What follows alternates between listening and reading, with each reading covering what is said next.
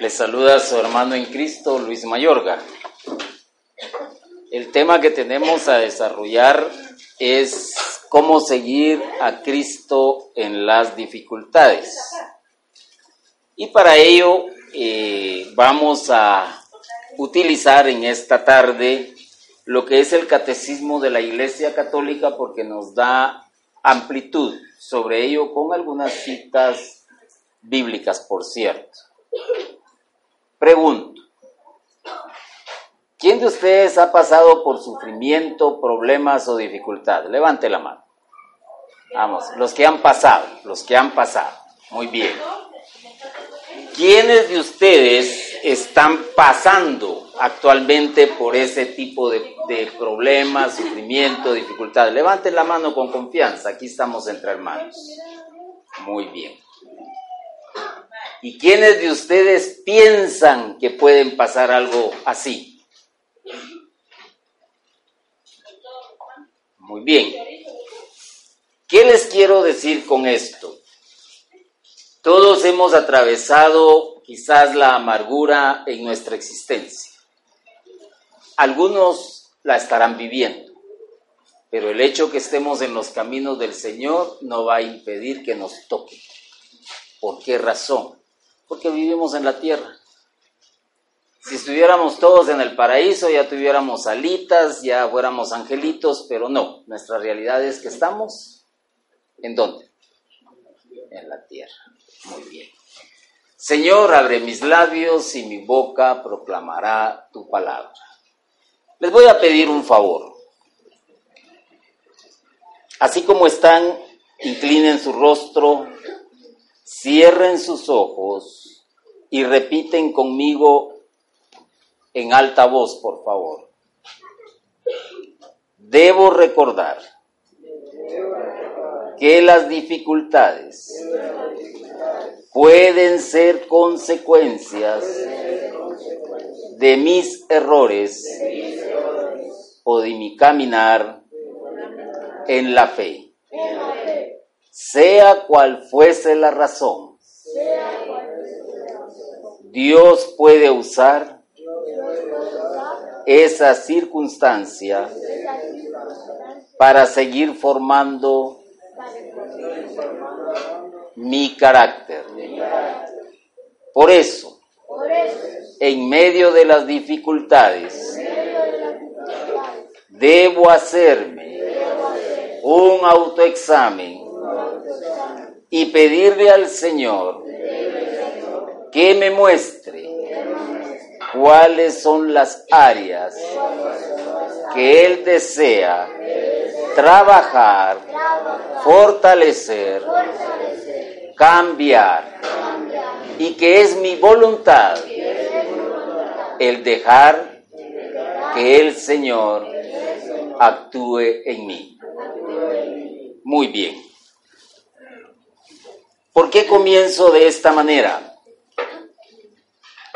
Porque la mayoría del sufrimiento, la mayoría de los problemas y la mayoría de las amarguras que nos ha tocado vivir o vivimos o viviremos, van a ser a causa de mis propios actos. Por ejemplo, y vamos a poner ejemplos sencillos y cómodos. Si soy alcohólico, lo más probable es que me hunda en la pobreza, lo más probable es que vaya a tener algún tipo de enfermedad hepática o del hígado, como se le conoce.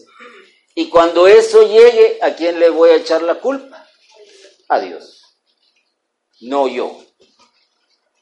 Si soy una persona que tiene relaciones sexuales con otra mujer que no sea mi esposa, o porque es de moda hacerlo y resulto con SIDA o con una enfermedad tipo venerio contagiosa, ¿de quién va a ser la culpa? De Dios, de que está cometiendo esa acción. Entonces, por eso decía que la mayoría de los problemas son a causa de nuestro actuar y nuestra manera a veces de pensar y llevarla a la acción. Y ocasionalmente serán hechos muy fortuitos.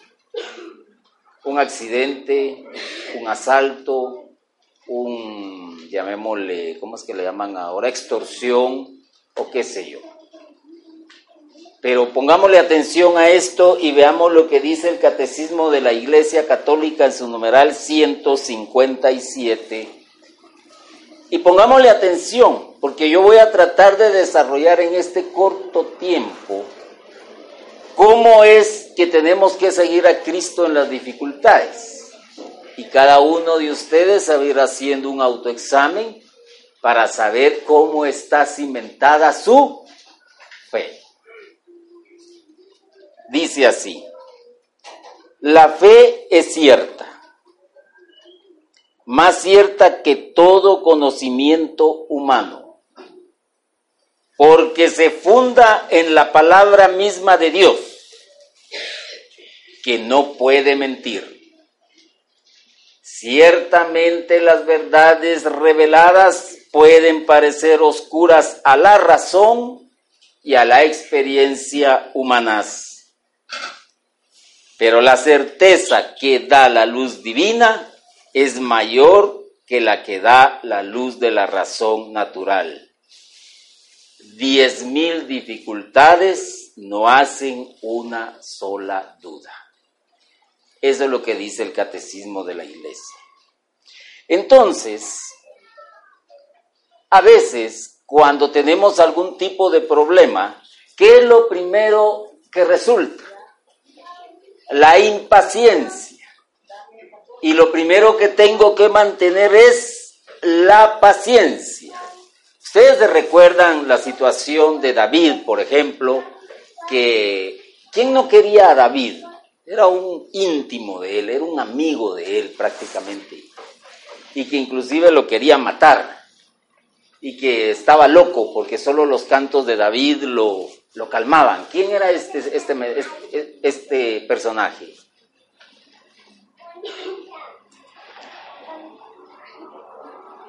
Porque si sabemos, entonces me ayudan y de esa manera pues puedo ampliar el, el ejemplo. ¿No lo recuerdan? No lo recuerdan. Bueno, veamos otro ejemplo. ¿Se recuerdan a aquel personaje que entrado en años se le ofreció que iba a ser padre de muchas naciones? ¿Se recuerdan de ese personaje? Abraham, muy bien, Abraham. Y que inclusive Sara se rió porque debido a la edad que ella tenía y que él tenía, era imposible que pudieran tener una relación y por eso mismo pues engendrar y ella quedar embarazada.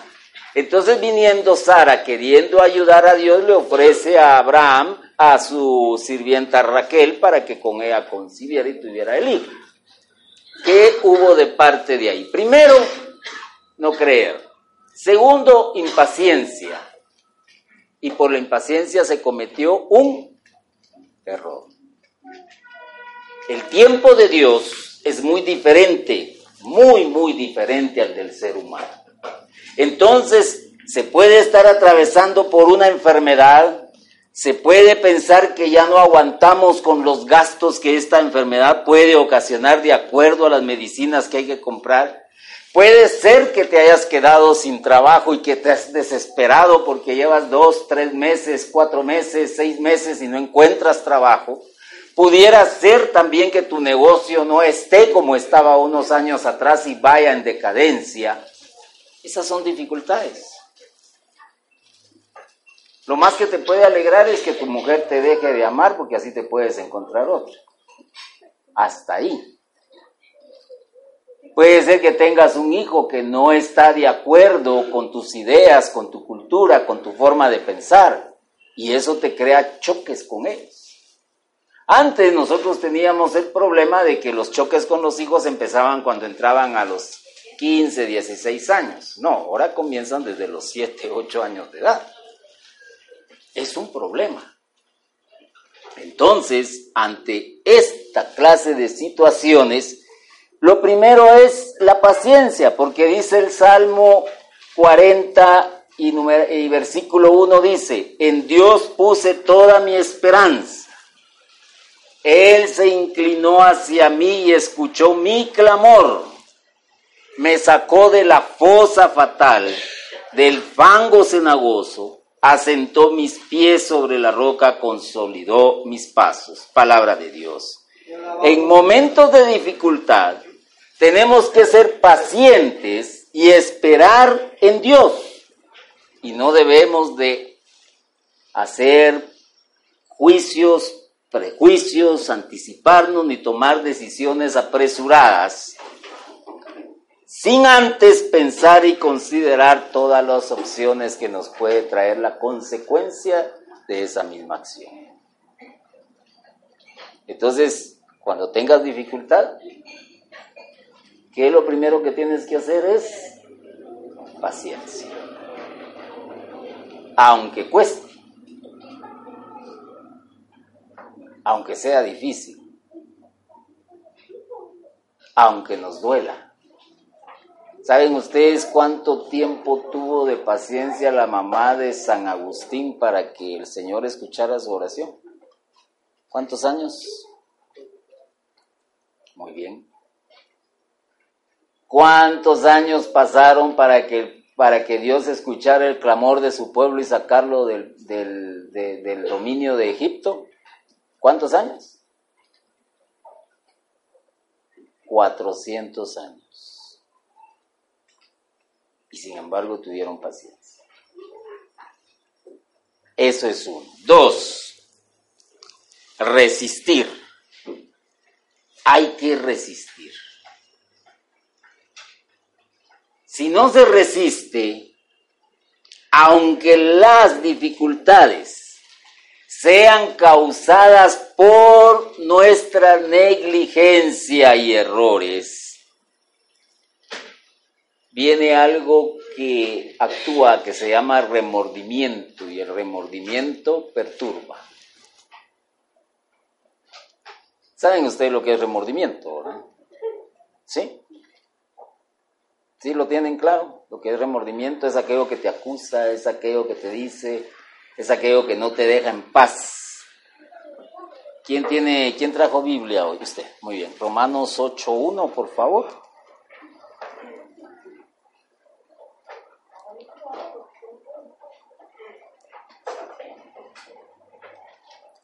Romanos 8.1. Y para los que les gusta tomar nota, pues Romanos 8.1.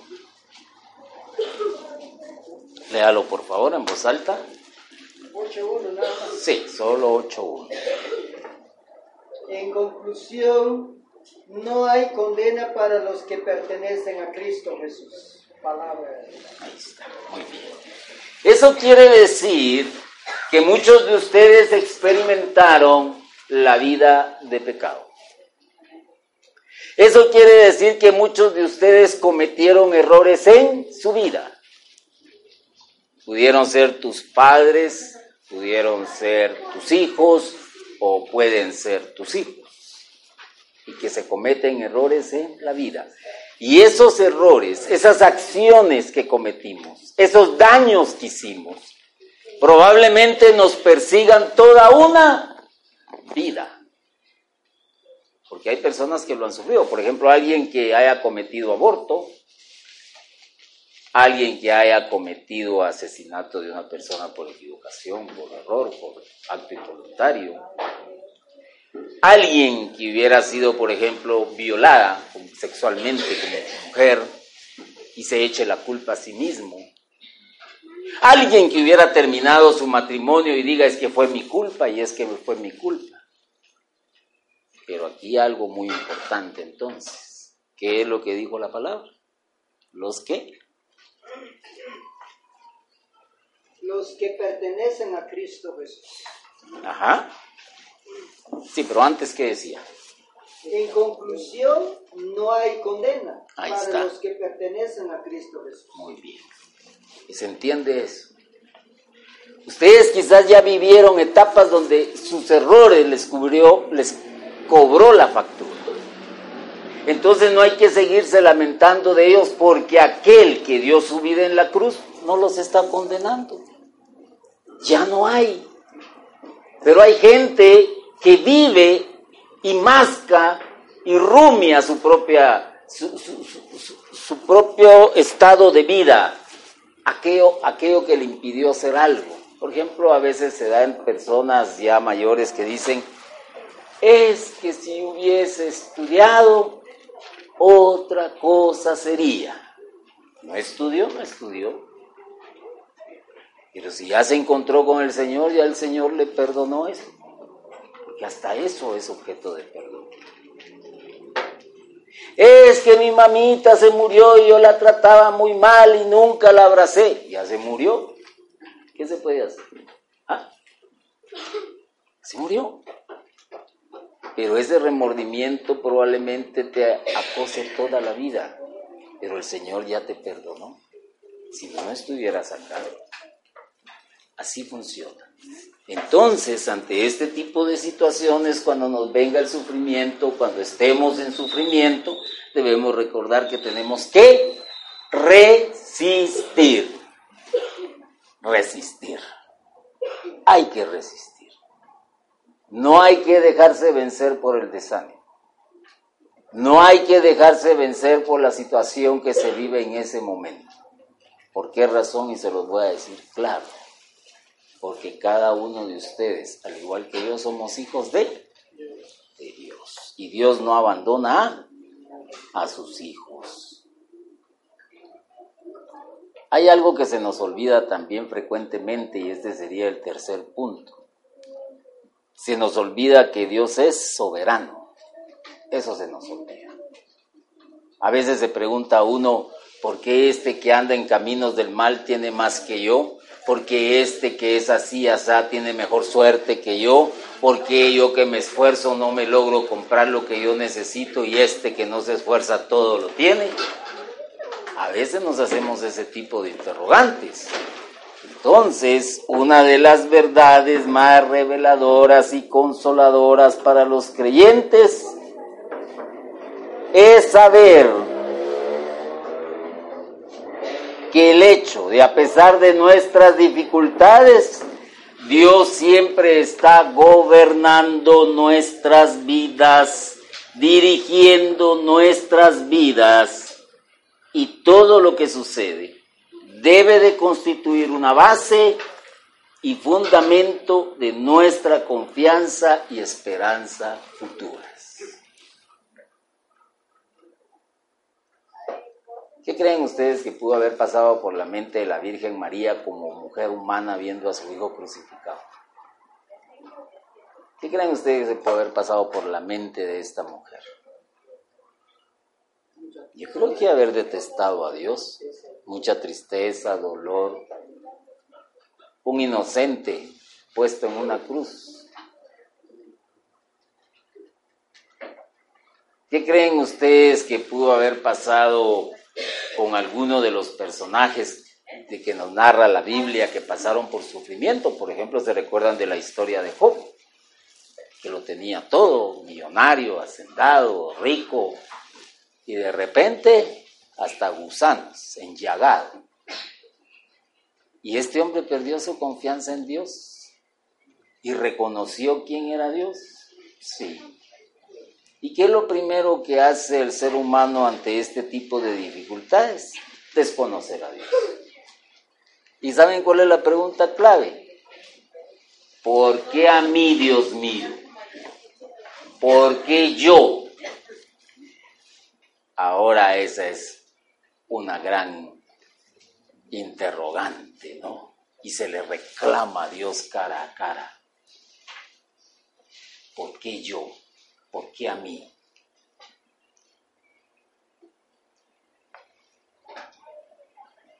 Y entonces eh, con ese simple acto estamos desconociendo la soberanía de Dios en dónde en nuestras vidas. Ustedes se recuerdan de la parábola del hijo pródigo y esto encuadra muy bien en esta historia o en esta prédica. Él era hijo de quién? De un rico. Todo lo tenía en su casa. Sirvientes, comida, todo. Y viendo que lo tenía todo, como que se aburrió. como que se cansó. ¿Y qué sucede? Viene y le pide la herencia a su papá y le dice, mira, no voy a esperar a que te muras viejo, dame lo que me pertenece, dámelo, pero, pero ya. Bueno, se lo dio.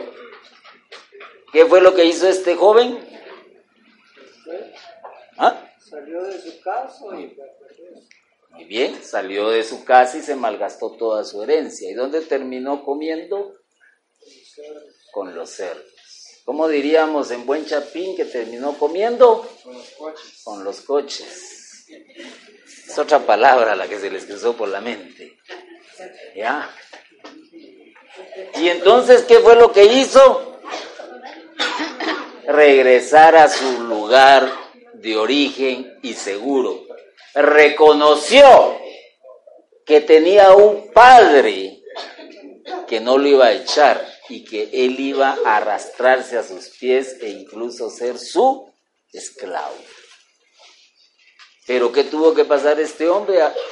Por consecuencia de su forma de pensar, por acción de sus errores, ¿qué fue lo que tuvo que pasar?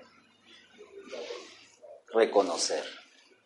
Y nosotros a veces cometemos la imprudencia que ante los problemas que se nos presentan en la vida, dejamos de reconocer a Dios su soberanía en nosotros. Y le atacamos. ¿Y cuántos no se han peleado con Dios? ¿Cuántos?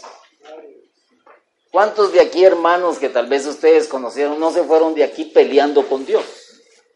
Primero agarraron de pretexto al hermano o a la comunidad o qué sé yo, porque no se están quietos, porque no se sientan, porque comen cuando se les predica, porque hay un montón de cosas. Ya, porque me miró mal, porque, porque ese día no estaba bien, porque qué sé yo, porque no me dan una asignación, hay un montón de cosas. O porque me llamó la atención, o porque me dijo. Y entonces, ¿qué sucede? se aleja de la comunidad. Y al alejarse de la comunidad, se pelea con Dios y dice yo, ni quiero saber ya nada. Ustedes habrán tenido conocidos. Así funciona el ser humano. Y cuando tiene problemas, a nivel personal, peor. Y ahí los terminan viendo ustedes. Algunos se vuelven gángster, otros se vuelven distribuidores de ilícitos, otros ladrones, otros se prostituyen, etcétera, etcétera, etcétera. ¿Se pelearon con quién? Con Dios, porque dejaron de reconocer su sabiduría. Otro problema que tiene el ser humano, que cuando se presentan las dificultades, cuando se presentan las dificultades, el orgullo y la soberbia, ¿saben qué les impide? Les impide pedir consejo. ¿Quién, usted tiene eso, ¿Quién es su asesor espiritual, hermana? ¿Ah? Jesús. No, olvidemos a Jesús. Jesús está allá. No, aquí en la tierra. Ah, no tiene. Muy bien. ¿Ah? Ah, acaba de empezar. Bienvenida, bienvenida. ¿Quién es su asesor espiritual o asesor? Donde estoy perseverando está aquí en la es el sacerdote Mengíbar. Sacerdote Mengíbar, muy bien. ¿El suyo quién es? No habla. ¿El suyo quién es? ¿Quién es el suyo? Asesor espiritual. ¿Quién es? Padre, muy bien. El tuyo. ¿Quién es tu asesor espiritual?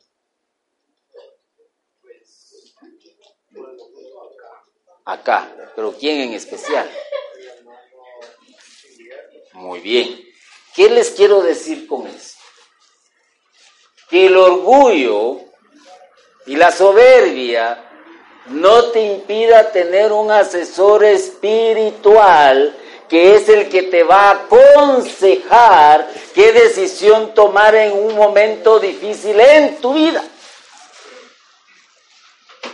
Y lo mejor es ponerlo en común, unión, en la comunidad. Ejemplo, alguien se quedó sin trabajo y ¿quién es el último en enterarse? La comunidad. ¿Sí?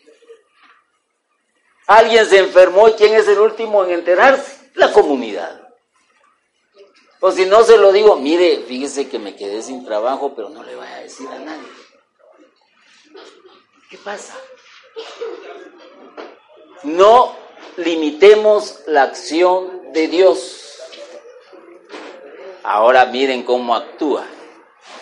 Oigan y pongan atención cómo actúa. Hermanos, fíjense que me quedé sin trabajo. ¿Qué es lo que hace la comunidad que no ayuda? Vamos a orar por usted, hermanito, para que pronto tenga comunidad, tenga trabajo, perdón. Ah, esa es la comunidad que no ayuda. ¿Qué le importan las oraciones? Son buenas. Pero de oración va a vivir el pobre hombre. De oración va a mantener a su mujer y a sus hijos. De oración va a pagar la luz. De oración va a pagar el agua. No. ¿Qué es lo que hace la comunidad que realmente tiene los signos de Cristo como tal? Bueno, hermanos, hagamos una colecta y esto va a servir para ayudarte hoy. Punto. Para medicina. Porque te quedaste sin trabajo. Porque te enfermaste.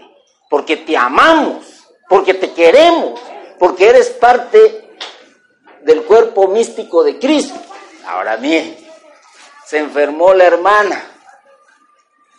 Ya, entonces vienen dos y dicen, vayamos a la casa de la hermana, le, lavamos, le trapeamos, le cocinamos, vamos al mercado, le hacemos su almuerzo, para que ella esté en paz. Hay dos cosas. Primero, ni se ofrece. Eso es lo primero. Ah, pero si quieren todo de Dios. Que cuando estén en sufrimiento Dios le ayude. Y segundo, la orgullosa, la soberbia. No, no, no, no, no, no. No, no, no, no, que no venga nadie, que no venga nadie. Increíble. Entonces, ¿cómo vas a permitir que la acción de Dios se vea en tu vida en los momentos en que tengas necesidad? Si primero no lo pones en la comunidad y segundo no te dejas ayudar. Hermanos, yo creo que la mejor manifestación de Dios en la tierra, ¿quién es? ¿Quién creen ustedes que es? ¿Quién? Muy bien. Usted, usted, usted, usted, yo, usted y cada uno de ustedes. Ustedes son los que representan a, Dios, a Cristo en la tierra. ¿O qué quieren? Que venga Jesús y baje del cielo y, se vuelva a presentar. Ah, tenés hambre, aquí está el pan, pues. Hombre, no es así. Él pondrá a sus ángeles y enviará a sus ángeles. Pero hermanos, entonces, en las adversidades debemos recordar lo que decía Proverbios. En la multitud de consejeros hay seguridad. Proverbios 11, 14. La dirección y la ayuda de Dios a veces puede llegar a través del apoyo y consejo de otros creyentes. ¿Saben cuál es el problema que se da a veces? La hermana, ¿quién es casada acá? Levante la mano una casada. No hay casadas, solo solteras. ¿Quién está casada? Muy bien, muy bien. Pongamos que el esposo de ella le sea infiel. Y se lo cuenta a alguien de la comunidad, así en secreto. Y de repente Ay, yo no sabía que su marido era un desgraciado. Se lo dijo Ana. Ay, hermanita, cuánto lo siento. Yo no sabía que, mire, tan era su marido, pero yo le había visto ciertas mañas. Teresa se lo dijo. Chica, pero yo solo se lo conté a Juanita. Ese es otro problema. Ese es otro grave problema. Por eso es que hay que tener un asesor espiritual en quien podamos confiar y que sabemos que va a ser una tumba.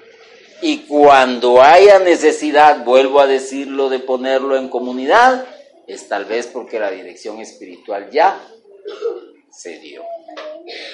Porque al final de cuentas, hermanos, ninguno de nosotros está libre de pecado. Si no, si no cogíamos de una pata, cogíamos de la otra. y más de alguna maña tenemos. Entonces, ¿por qué no confiarle a la comunidad también mi necesidad en un momento dado?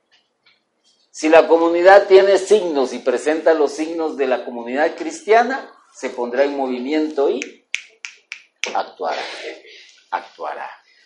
Yo me recuerdo de Patojo, ya estoy viejo. Yo me recuerdo de Patojo, uno le decía a fulanito, mire usted, al carpintero, por ejemplo, uno le decía al carpintero, mire, mi Patojo ahorita sale de vacaciones, se lo recomiendo que vaya a su taller para que, que le eche una manita. Eh, ¿Qué le decía el carpintero? Mándemelo. ¿Y a qué nos ponía? A barrer, a recoger la basura. ¿Y qué nos daban? La comidita. Tranquilos. ¿Y de qué? ¿Y qué aprendíamos? Un oficio. Que a muchos les sirvió para caminar en la vida después. Eso era antes, había confianza. Mire usted, mi patoja ahorita está de vacaciones, usted que tiene tienda, no me hace el favor de que, ay, no, fíjese que así es el espacio, yo ni vuelta puedo dar.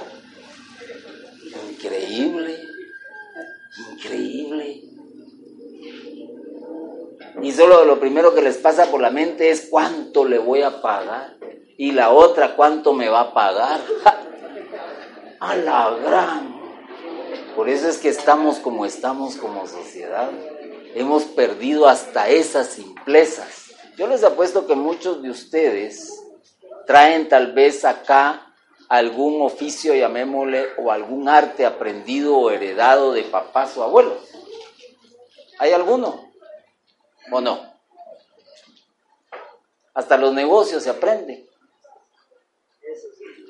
¿Sí? Y se va heredando se va heredando. Bueno, olvídate de la autocompasión cuando tengas necesidad, cuando sientas que Cristo no te escucha, cuando sientas que Dios te abandona. No hay peor cosa que oír a una persona que es, ay hermanito, ay hermanito, es que es que no sé, ay, y hay que cantarle el ay, ay, ay. Aburre esa gente, créanme. Creen que solo a ellos les está pasando. O es cuando miren una de las historias más famosas en Guatemala es, fíjese usted que ni le cuento, pero fíjese que mi hijo subió un accidente, iba en su moto, igualito el que le pasó a mi tío. Empiezan a contar el problema del, del otro y no están escuchando el problema de la que tenía problemas. Increíble, ¿va? Sí. ¿Hacia dónde vamos entonces? ¿Qué espíritu es el que nos gobierna, hermano? Fíjese que, que mi esposo se acaba de quedar sin trabajo. ¡Ay, igualito le pasó al mío hace como tres años! Y fíjese que hasta que pudimos pedir limosna, pero ojalá que ustedes no les toque porque de todas maneras no les voy a dar. ¡Ay, la gran! No oímos el problema del otro, no escuchamos la angustia del otro. ¿Por qué? Porque queremos autocompadecernos. Y lo que menos hacemos es compadecer. Pero hay gente que sí, mi hermanos. Eh, siempre se está quejando y está llorando. Más de alguno de ustedes ahora acá, ya lo tienen ustedes conegiado. Más de alguno. Más de alguno, es seguro. Cuando los problemas llegan, el creyente debe ser cuidadoso de no caer en la autocompasión, la tentación de sentirnos víctimas. Nos robará la posibilidad de levantarnos, resistir y de seguir avanzando en la vida. Cuando buscamos la conmiseración de la gente, entonces dejamos de enfocarnos en Dios, quien es el único que puede ayudar. Entonces dirigimos. ¿Quieres seguir a Cristo en las dificultades? ¿Quiénes lo quieren seguir? Levanten la mano. Los que quieren seguir a Cristo en las dificultades. Los que tienen fe en Cristo. Muy bien. Entonces deben ser pacientes, deben de resistir, de, no deben olvidarse que Dios es soberano. Pidan consejo y olvídate de estarte autocompadeciendo. Cinco puntos importantes para no perder la visión. Ahora, los momentos más difíciles, y ya se los dije antes, es la actitud del creyente, es alejarse. Alejarse de Dios, alejarse de la iglesia, alejarse de la Eucaristía, alejarse de los sacramentos, alejarse. Así. Se les voy a poner un ejemplo. Cuando un matrimonio no va bien, ¿qué es lo primero que sucede? Cuando en un matrimonio no van bien las cosas, ¿qué es lo primero que sucede? Va, de acuerdo, ver el error del otro. Pero hay una cuestión que es la división, muy bien. Pero hay algo que se nota, pero así.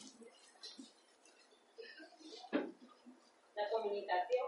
Muy bien, de acuerdo. Los tres están bien. Pero hay algo más importante que se nota, eso se nota, pero como dirían así en guatemalteco, al, al chilazo. ¿Ah?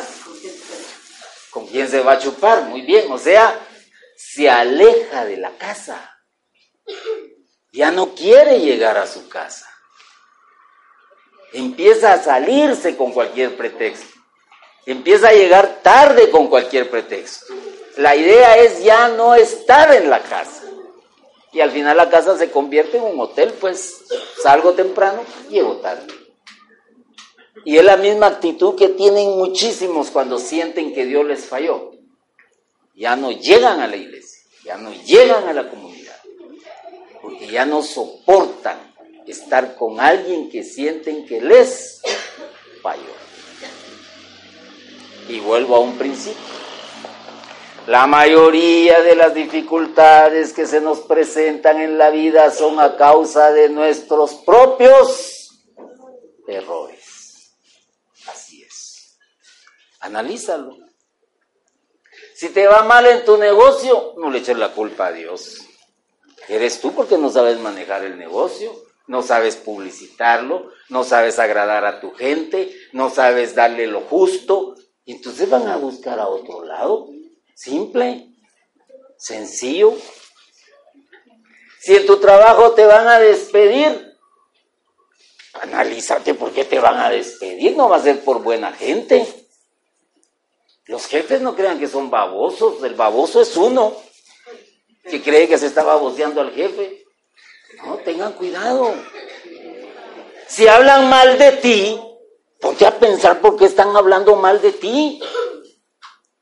Dice uno de los predicadores de tribu, vaya que no soy yo el que lo dice, pero se los traslado, porque ahorita me acordé.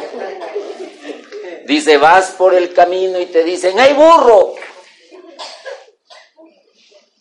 No pasa nada. Sigues caminando y te vuelven a decir, ¡hey burro! Ah, ya voy a voltear quién es el desgraciado que me está diciendo así. ¿Ya? Sigues caminando y te vuelven a decir, ¡hey burro! Ah, ya, ya, sí tenés orejas, hermano. Si alguien te dice en tu casa algo, en tu trabajo, es porque lo está viendo. ¿Y quién es el que más mira los defectos de uno en la casa? Vamos a ver. ¿Quién? Sean sinceros, no se queden callados. No, pero ¿quién te lo dice? Ahí está, valiente, démosle un aplauso. Este hombre es valiente, démosle un aplauso. Aunque si está la esposa aquí, ya te crucificó cuando llegues, pero no importa. La esposa o el esposo nos dicen directamente en la cara qué errores estamos cometiendo. Y lo peor es que a veces nos los dicen todos los días y ni aún así hacemos caso. Hasta tus hijos te pueden decir eso. Y si te lo dice un vecino, hule largo y nunca más le hables. ¿Cómo se atreve este igualá y desgraciada a decirme eso a mí? Y eso que eres cristiano. Pero ¿sabes tú que Dios te puede hablar de cualquier manera y utilizar a cualquiera. Y eso solo te va a provocar que te alejes. Si te dicen tu error, te enojas. La mujer lo más seguro es que ya no te hable en tres días, no te dé ni, ni desayuno, ni almuerzo, ni cena, ni lo otro. Lo más seguro. Al tercer día te hablará porque ya resucitó de la muerte que tenía. Pero así pasa. Se aleja de ti cuando te enojas. Tengan cuidado con eso. Entonces agreguémosle, agreguémosle a los cinco anteriores, no alejarse. Ahora bien, esta cita bíblica la dejo para que la analicen Hebreos 10, 23 al 25, que habla sobre el alejarse. Se nos olvida otra cosa muy importante, hermanos. 23 al 25. Se nos olvida otra cosa importante, hermanos.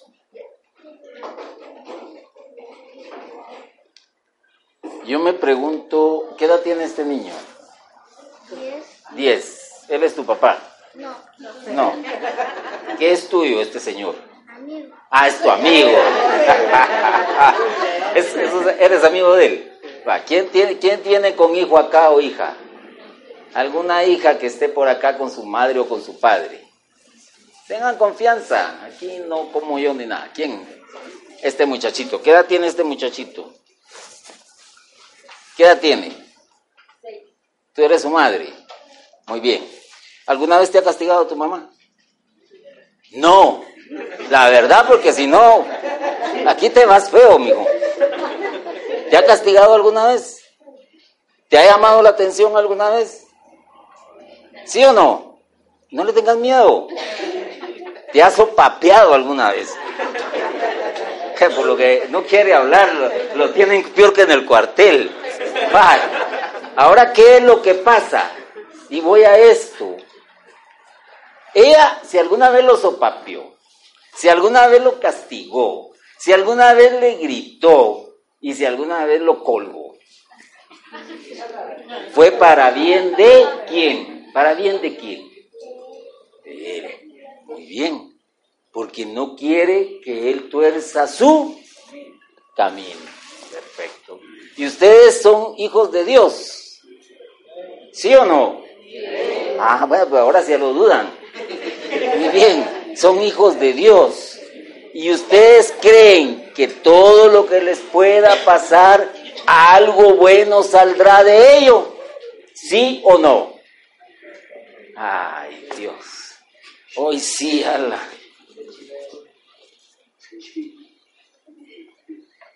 Eso quiere decir que no confiamos ni en nuestro padre ni en nuestra madre. Como que él ya no confiara en su mamá. Esa es la verdad. Entonces, cuando nos vienen las dificultades, pensamos que Dios nos está castigando, pensamos que Dios no nos entiende, pensamos que Dios es un desgraciado, ni por todas las velas que le puse, ni por sant- las aves marías, ni porque me rasgué aquí los dedos can- tocando el teclado y el, ¿cómo es que se llama esta cosa? El timbal, ¿ah? Ah, eso, congas, muy bien. El otro, la batería, que hasta callo le sale de tanto practicar. Eso ni- como que eso no le agradó a Dios entonces. Así pensamos. Pensamos también que Él tiene derecho a darnos todo lo que se nos ronque la regalada gana. Que con que yo solo abra la boquita, Él me dé. Entonces pregunto, y aquí es donde ustedes sabrán, ¿qué clase de hijo eres tú? Yo no les puedo decir porque no los conozco, apenas hoy es la segunda vez que vengo a esta comunidad. ¿Qué clase de hijo eres? Yo pregunto, ¿y quién- ¿está tu padre acá? No, Ni tu madre. Tampoco. Bueno, ¿quién está su madre por acá? Nosotros le decimos mamá o mamadita de buen gusto, pero es su madre. ¿Tú? ¿Está tu madre acá? ¿Quién es? Ella. Ah, muy bien. Es tu mamá. ¿Quieres mucho a tu mamá? No, la verdad. Aquí en confianza. La quieres mucho. La obedeces en todo. Ay, güey, ¿Ah? Hasta colorada te pusiste. Ahora yo te pregunto, y me contesta sinceramente, ¿crees tú que tú te mereces todo lo que tu mamá te da? ¿Sí o no? ¿Ah? Va, se lo voy a preguntar a ella. ¿Cree usted que ella se merece todo lo que le pida? Jesús María José. ¿Qué quiere decir esto, hermanos? Que la verdad no somos merecedores de todas las cosas ante los ojos de Dios, solo por el hecho de ser sus hijos.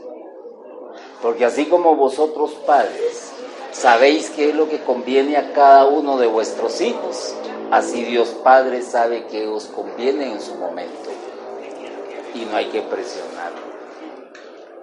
Muy bien, entonces todo lo que nos sucede es para bien, aunque no lo entendamos hoy, aunque no lo entendamos hoy. Fíjense que Romanos 8:28, Romanos 8:28, ¿qué dice Romanos 8:28? Y les voy a decir algo más, hermanos, antes de continuar. El cristianismo es para vivirlo. El cristianismo es para querer cambiar mi estilo de vida. El cristianismo es un compromiso serio, no es solo de oír. ¿Sí? Romanos 8:28. Sabemos que, lo, sabemos que Dios dispone todas las cosas para el bien de los que le aman y de los llamados según su designio, a los que escogió antemano. 8:28, ¿verdad? Solo 8:28. Sí. Sabemos que Dios dispone todas las cosas para el bien de los que le aman y de los que llamados según sus designios. Palabra. Palabra de Dios. ¿Quiénes creen que la Biblia es palabra de Dios? Amén. Entonces, ¿quiénes hacen todo lo que la Biblia dice? Ah, la... Cada vez voy en descenso con ustedes. Muy bien, hermanos. ¿Y qué dice la palabra? ¿Qué fue lo que dice la palabra? Sabemos que Dios dispone todas las cosas para el bien de los que le aman. Ahí está. Para el bien de los que le aman. La mamá que ama a su hijo a veces lo va a cachimbear porque ya sabe que le conviene para que deje de andar en malas juntas, para que estudie, para que aprenda a hacer algo en la vida. El papá que no corrige a su hijo de buena manera, yo les puedo garantizar que no lo quiere. ¿A ti te corrige tu papá? A veces. A veces, entonces te quiere a veces, pero te quiere. Bah, menos mal, te salvaste. Bueno, ahora veamos lo siguiente. Una de las cosas que se nos olvida es, en el momento de dificultad, es... ¿Qué creen ustedes que es? ¿Ah? Arrodillarse. Arrodillarse, dice el hermano. Demostrar que no soy nadie, que él es superior. Más o menos. ¿Quién más? ¿Tú qué dices? Tú, no que estaba secreteando ahí a él. ¿Qué dices? ¿Qué es lo que se nos olvida hacer más con Dios en los momentos de dificultad? Ahí está. Orar, dice. Muy bien. Él dijo arrodillarse, ella dice orar. ¿Quién más tiene otra respuesta? Una última. ¿Qué? ¿Qué digo? ¿Qué dijiste con confianza? ¿Qué dijo? Ir a misa. Sí, es cierto, ir a misa. Bueno, muy bien. ¿Quiénes desayunaron hoy? Levanten la mano los que desayunaron hoy.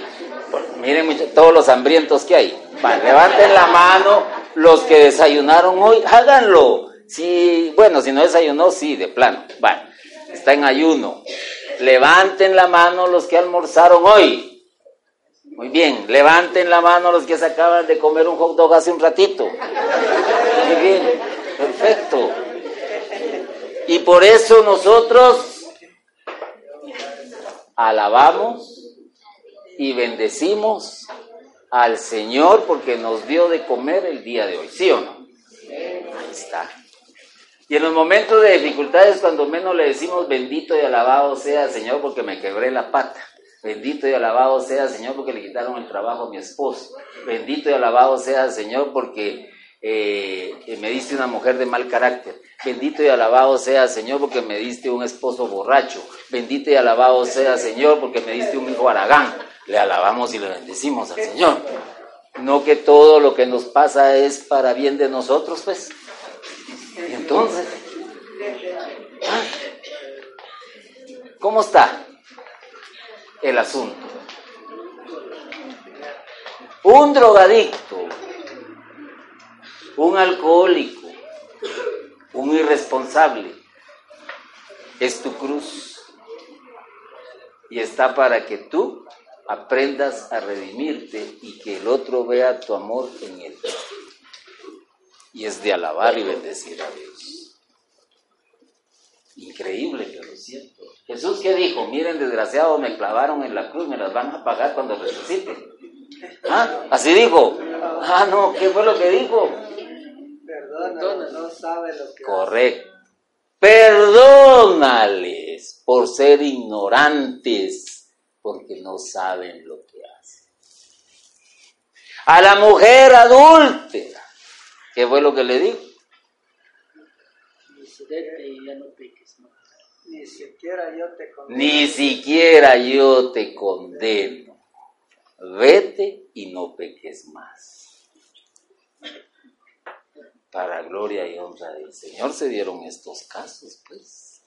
Si tú tienes un hijo enfermo, si tú estás sin trabajo, alaba y bendice a Dios. No seas interesado. No seas un mal agradecido, que solo cuando te conviene, papito por aquí, papito por allá, alabanzas por aquí, cantás, alabanzas por allá, cantás. No, momento. Bueno, ya con esta me despido. Había puesto un ejemplo sencillo. Cuando uno se pelea con la mujer, ¿qué es lo primero que hace? Dejar de... ¿De qué? De hablar. Mudo los dos tontos.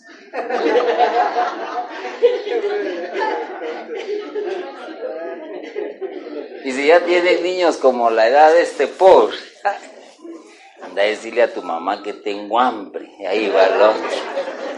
Mamá. Y avergonzado el muchachito. Dice mi papito que tiene hambre. Anda a decirle a ese desgraciado que se sirva a él. Papito, dice tu mamita que te sirvas tú. Cuando le dijo desgraciado, al menos lo respeta. Dejamos de hablar. Increíble. Hay hijos aquí que dejan de hablar a los papás cuando les llaman la atención. Claro que hay. Hay quienes trabajan y le dejan de hablar al jefe. se pelearon con el mero mero. Increíble. Entonces, consejo, no dejes de orar. Pero que tu oración no sea una oración interesada. Una oración de, Señor, ayúdame. Te lo suplico, te lo imploro. Mira mi situación. No. Primero tiene que ser la oración de alabanza. Te alabo y te bendigo por esto, esto y esto. Después la, la oración de perdón.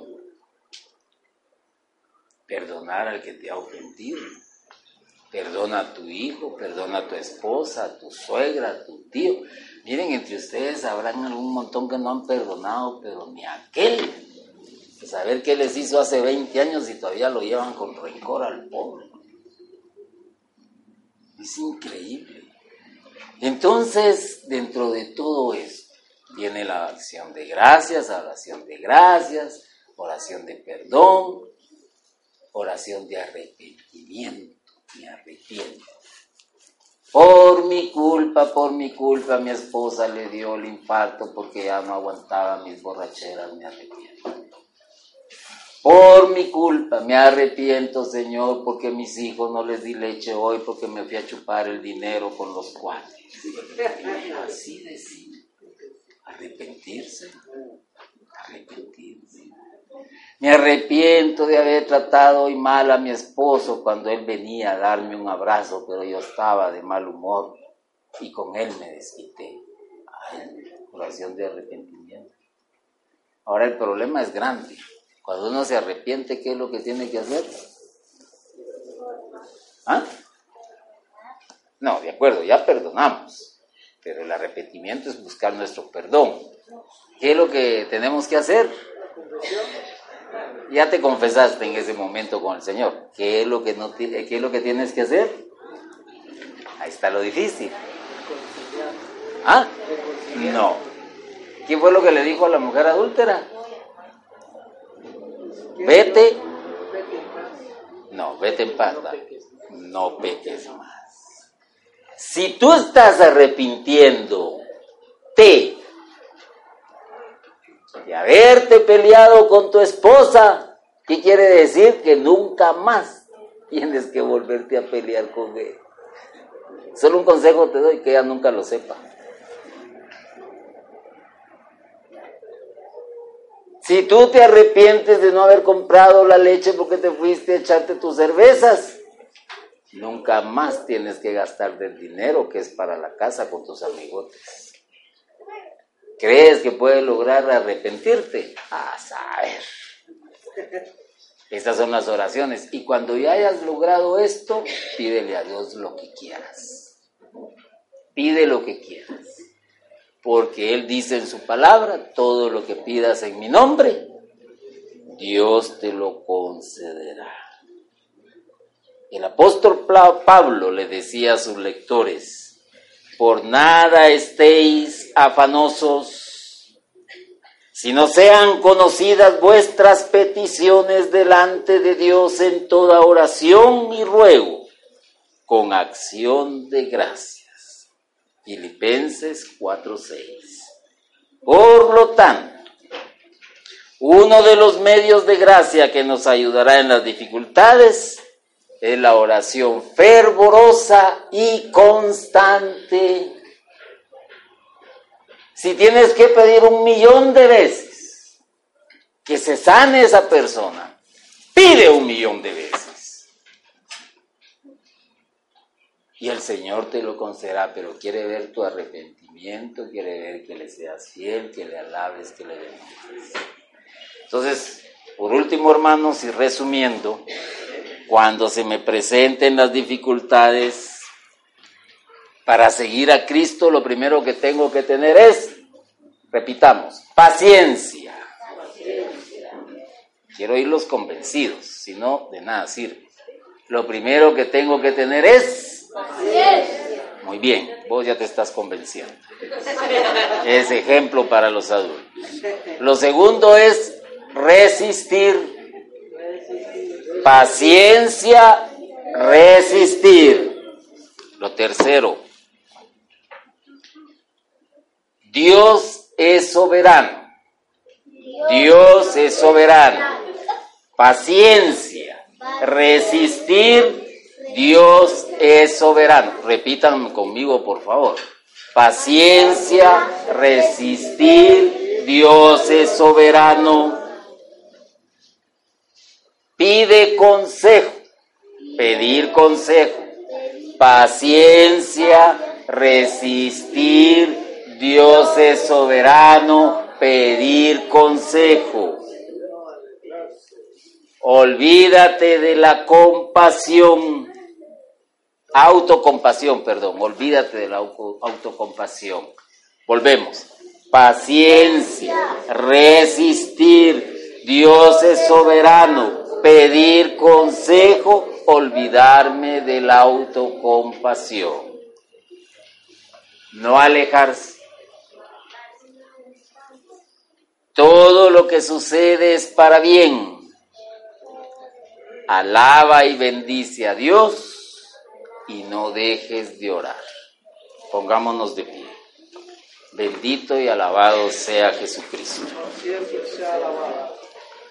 Los que quieran, oran. Los que no, no se preocupen.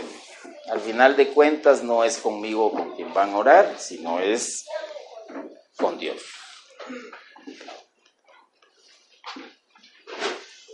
Señor,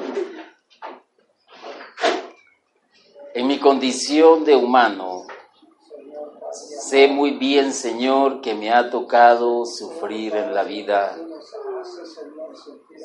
Quizás no llevé una niñez como la llevaron muchos alegres, contentos, sin carencias. Quizás, Señor, me hizo falta aquello o lo otro, pero mírame aquí hoy. Mira la edad que tengo. Y debo de reconocer en ello que tú, Señor, has estado conmigo todo el tiempo y que no me has abandonado.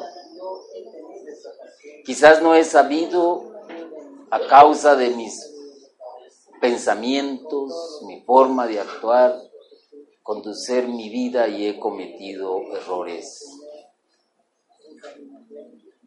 Pero tú me has demostrado que estás ahí. Y por eso estoy aquí. Tengo la oportunidad de escuchar el mensaje de hoy. Porque no quiero alejarme de ti, Señor. Y si estoy atravesando por algún tipo de problema que tú ya conoces, ayúdame, Señor, a entender lo que tú me quisiste decir en este día. Confío en ti. Confío en ti.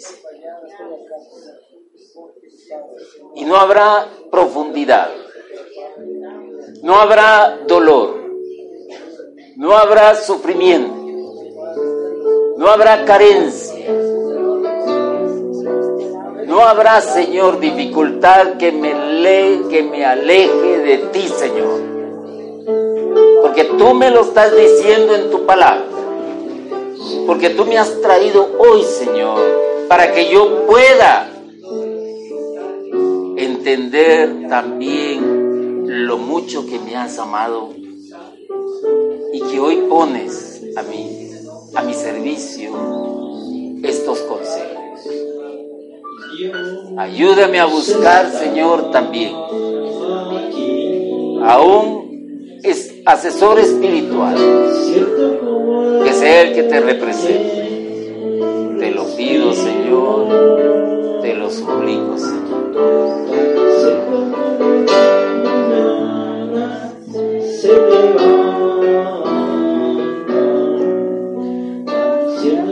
En este canto el Señor habla quiere llegar a tu corazón. Quiere que tú vivas este canto de otra manera, que tú lo experimentes de otra manera. Simplemente déjate arrullar por su voz.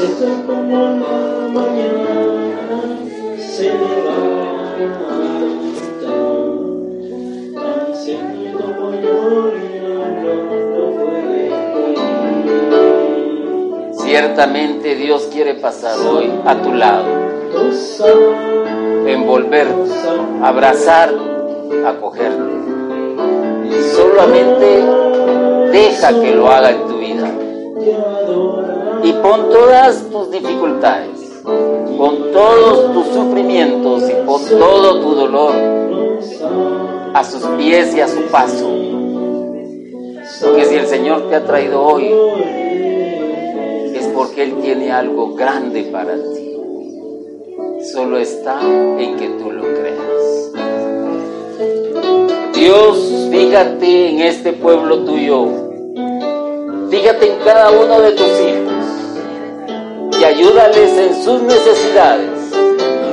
Y no los sueltes, Señor, de tu mano amorosa. Y ponle los ángeles que sean necesarios para que los auxilie en el momento en que sienta que ya no pueden más.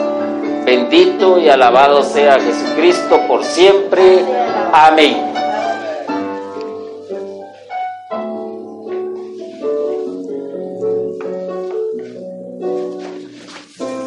Bien, queridos hermanos, damos un fuerte aplauso.